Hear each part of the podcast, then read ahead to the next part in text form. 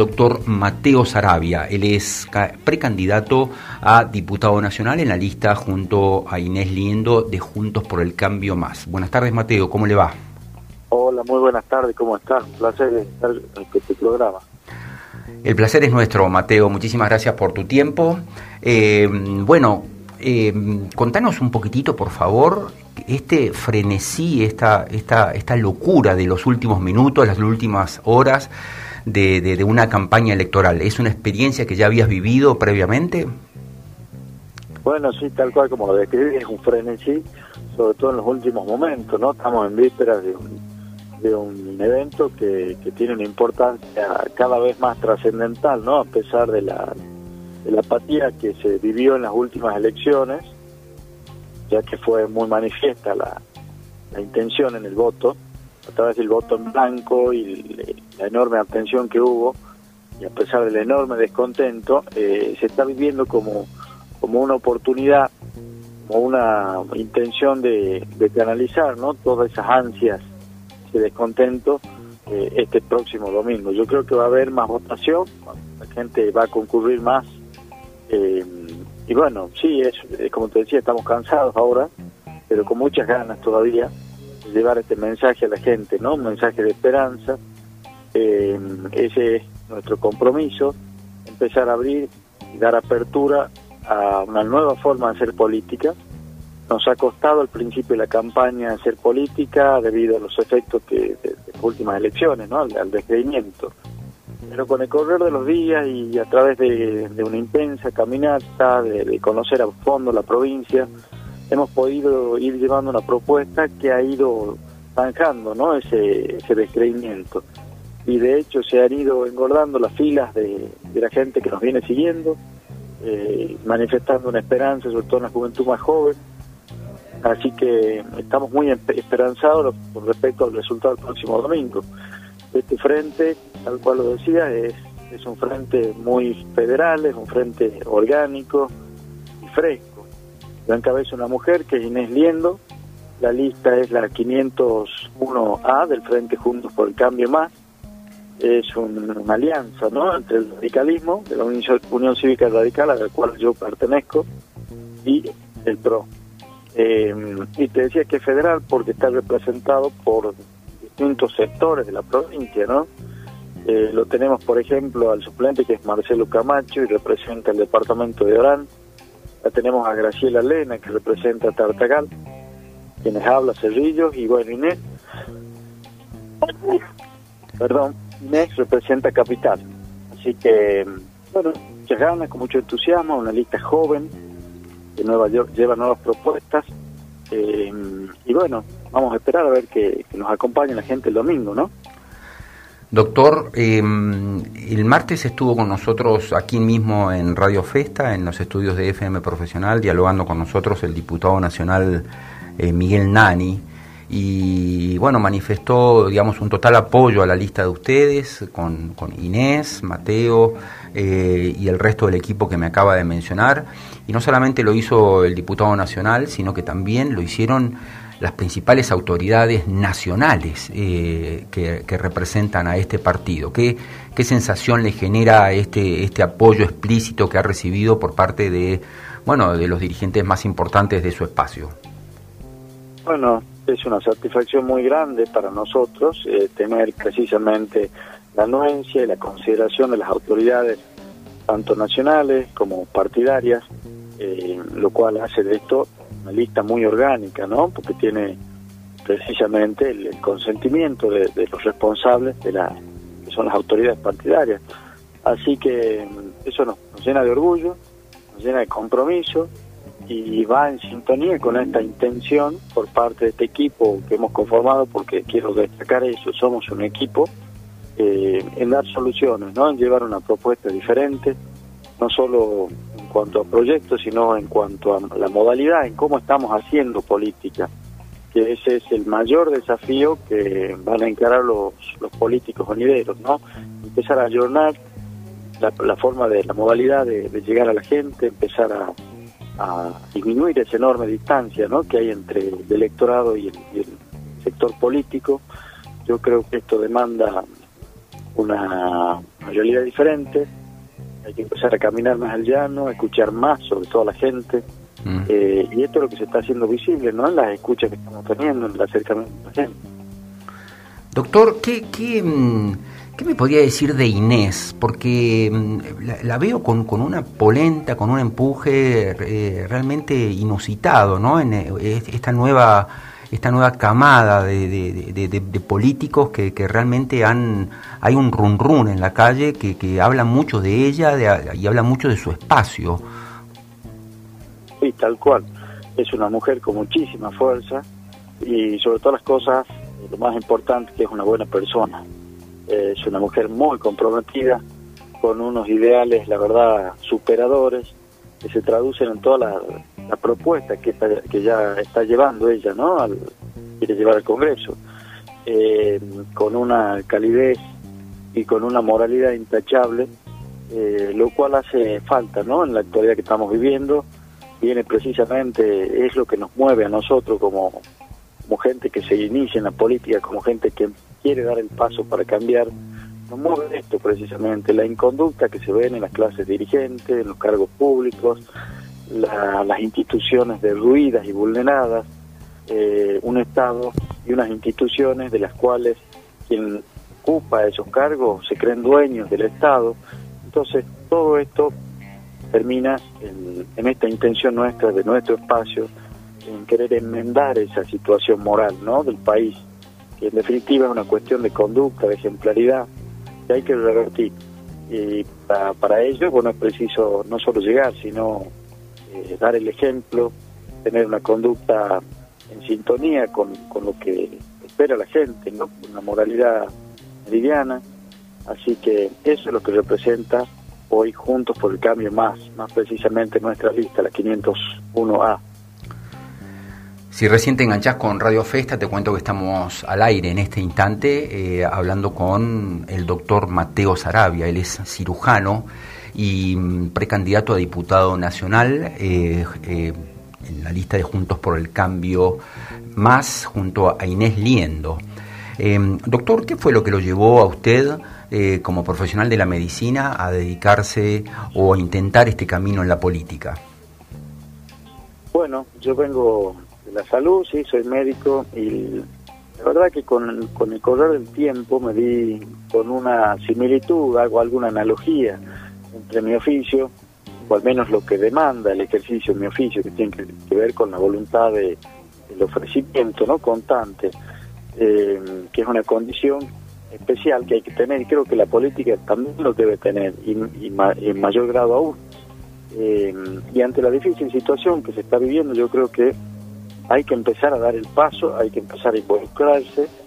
Yo siempre lo reitero, la construcción de la democracia, la construcción del Estado, todo es la resultante final de un incesante juego de fricciones por parte de sus ciudadanos, ¿no? Y para ir generando un resultado superador es preciso que cada protagonista, es decir, cada ciudadano, ejerza su voluntad, pueda decidir y sobre todo involucrarse en esta construcción. Es por ello yo, yo considero que estamos fallando en la política precisamente por la indiferencia, por la falta de participación eh, hay que tener en cuenta que en definitiva quien llega a un cargo y es elegido eh, es fruto de la elección de, del voto, ¿no? A partir del sufragio.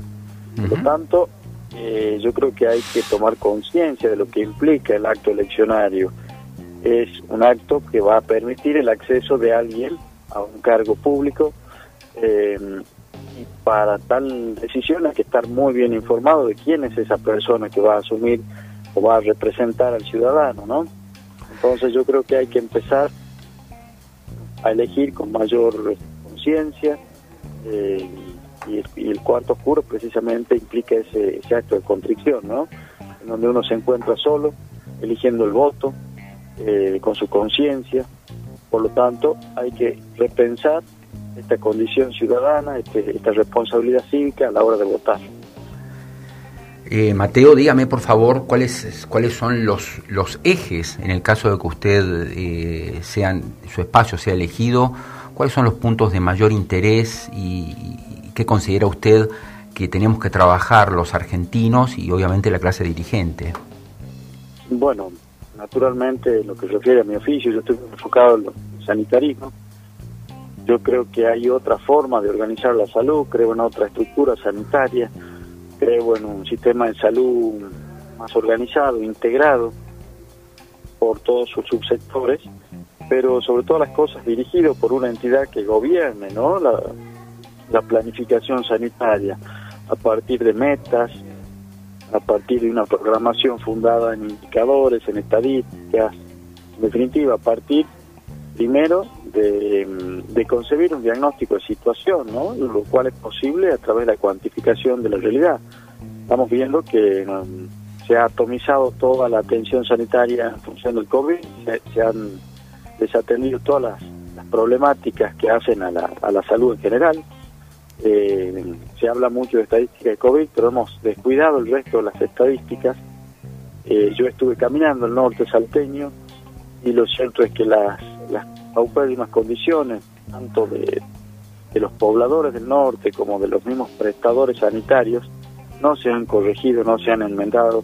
Por lo tanto, yo creo que hay que descentralizar la salud, empezar a, a dignificarlo al prestador sanitario, desde el punto de vista salarial y en cuanto a recursos se, se refiere. Eh, así que uno de esos ejes es mi propuesta, la salud. Por otra parte, creo que si no alimentamos la educación, no empezamos a, trabajar la patria en los niños, difícilmente podamos alcanzar los objetivos en todos los órdenes, ¿no? tanto sanitarios, económicos, productivos, culturales. Es por ello que considero que es necesario adecuar todos los planes de estudio en función de nuestro sistema productivo, empezar a orientar incluso las carreras en función también de estadísticas, de una demanda eh, en cuanto a la, a la, configuración industrial y productiva que tenemos en nuestro país. Eh, así que yo creo que es esencial el, el, enfoque, ¿no? Respecto a lo que a lo que a educación se refiere y bueno, naturalmente también hacer una enmienda al, al, todo lo que es eh, los maestros y profesores. Hemos tenido una triste situación que ha sido noticia la semana pasada y tiene que ver con eso también.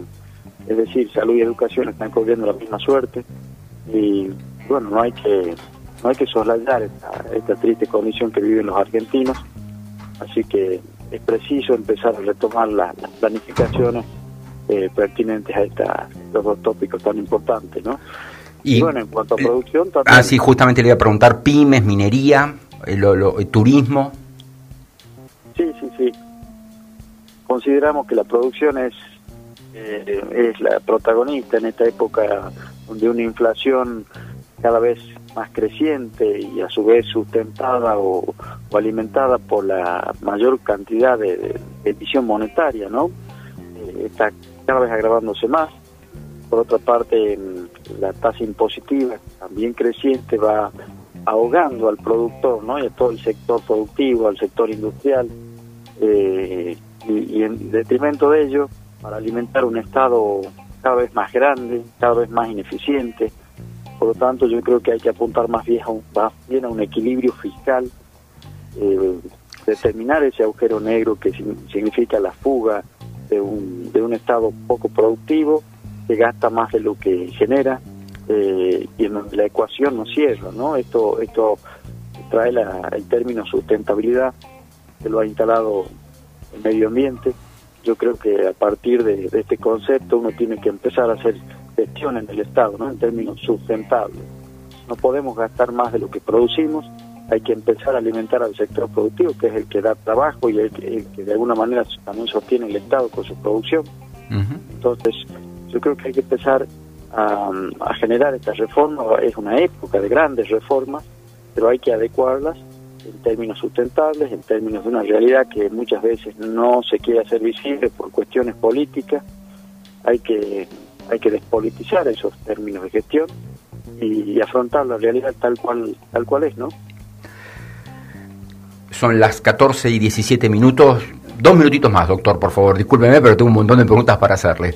Este, te recuerdo, si recién te enganchás en Radio Festa, que estamos hablando en este momento al aire, en vivo, con el doctor Mateo Sarabia. Él es precandidato junto a Inés Liendo en estas pasos de este domingo en la lista 501 de Juntos por el Cambio Más.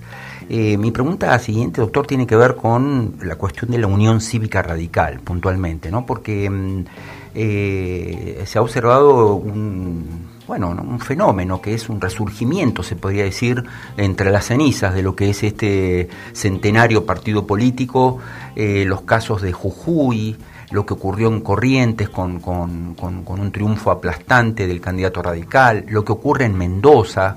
Eh, realmente, bueno, la aparición de figuras nacionales como Facundo Manes, eh, ¿qué, opinión le merece esto que está este, este fenómeno radical? Bueno, esto tiene que ver mucho con, con esto que, que tiene que ver con la negación de la realidad, yo creo, ¿no? En gran parte la gente está cansada del relato, sobre todo Vemos que los últimos periodos vienen siendo pregonados a partir de y gestionados a partir de este relato, ¿no? Que es un instrumento de, de, autoconvencimiento, diría yo, para llevar adelante gestiones que son insostenibles y esa y esas gestiones están resultando bajando en estos frutos que se están viendo al día de la fecha. La cantidad de, fíjese, la cantidad de jóvenes que no encuentran trabajo, la cantidad de jóvenes con deserción escolar, eh, todo ello habla de, un, de toda una gestión kirchnerista a partir de la cual no se ha podido lograr un, plan un plano superador en términos educativos, ¿no? Fíjese, un niño necesita aproximadamente 12 años para transcurrir por todo el proceso educativo hasta alcanzar las habilidades necesarias eh, ser incorporado al sector productivo. Nos damos con niños que no han adquirido el conocimiento ni las habilidades, incluso han dejado la escuela, tenemos un altísimo porcentaje de deserción. Eh, todo esto nos está hablando de un gran fracaso. Mm. Y esto se traduce en estos resultados del que bien hablabas recién. La gente está empezando a buscar otra alternativa, está empezando a escuchar una realidad en consonancia con lo que ve cada ciudadano. Eh, entonces, es, la oportunidad de empezar a hacer algo diferente, algo distinto, y el radicalismo se ha puesto de pie, se ha eh, posicionado como una alternativa política válida eh, y sólida, ¿no? No sé si usted lo sabía, doctor, pero hoy 9 de septiembre es eh, un aniversario del fallecimiento del doctor Balbín. Ah, sí, Uno de los... Sí, este fue... Sí, sí, claro, un referente radical, presidente del partido desde 1959 hasta el día del fallecimiento, que fue un 9 de septiembre de 1981. Lo estudié bien para poder dialogar con usted. Y, eh, y, también fue candidato a presidente y, no puedo menos que pensar en el doctor Alfonsín y, estas figuras realmente emblemáticas, no solamente del partido, sino de la política nacional. una breve reflexión acerca de estos nombres ilustres.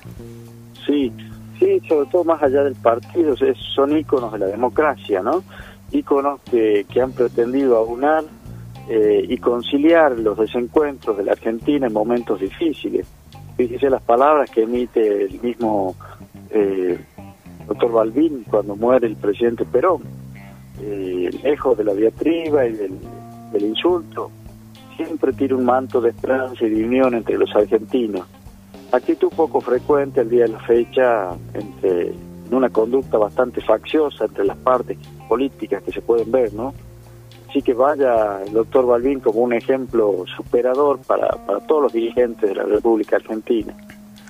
Un mensaje de esperanza, por favor, para todos los jóvenes que están queriendo irse o que se están yendo en este momento del país. Y ya no lo molesto más, doctor. No, por favor, al contrario.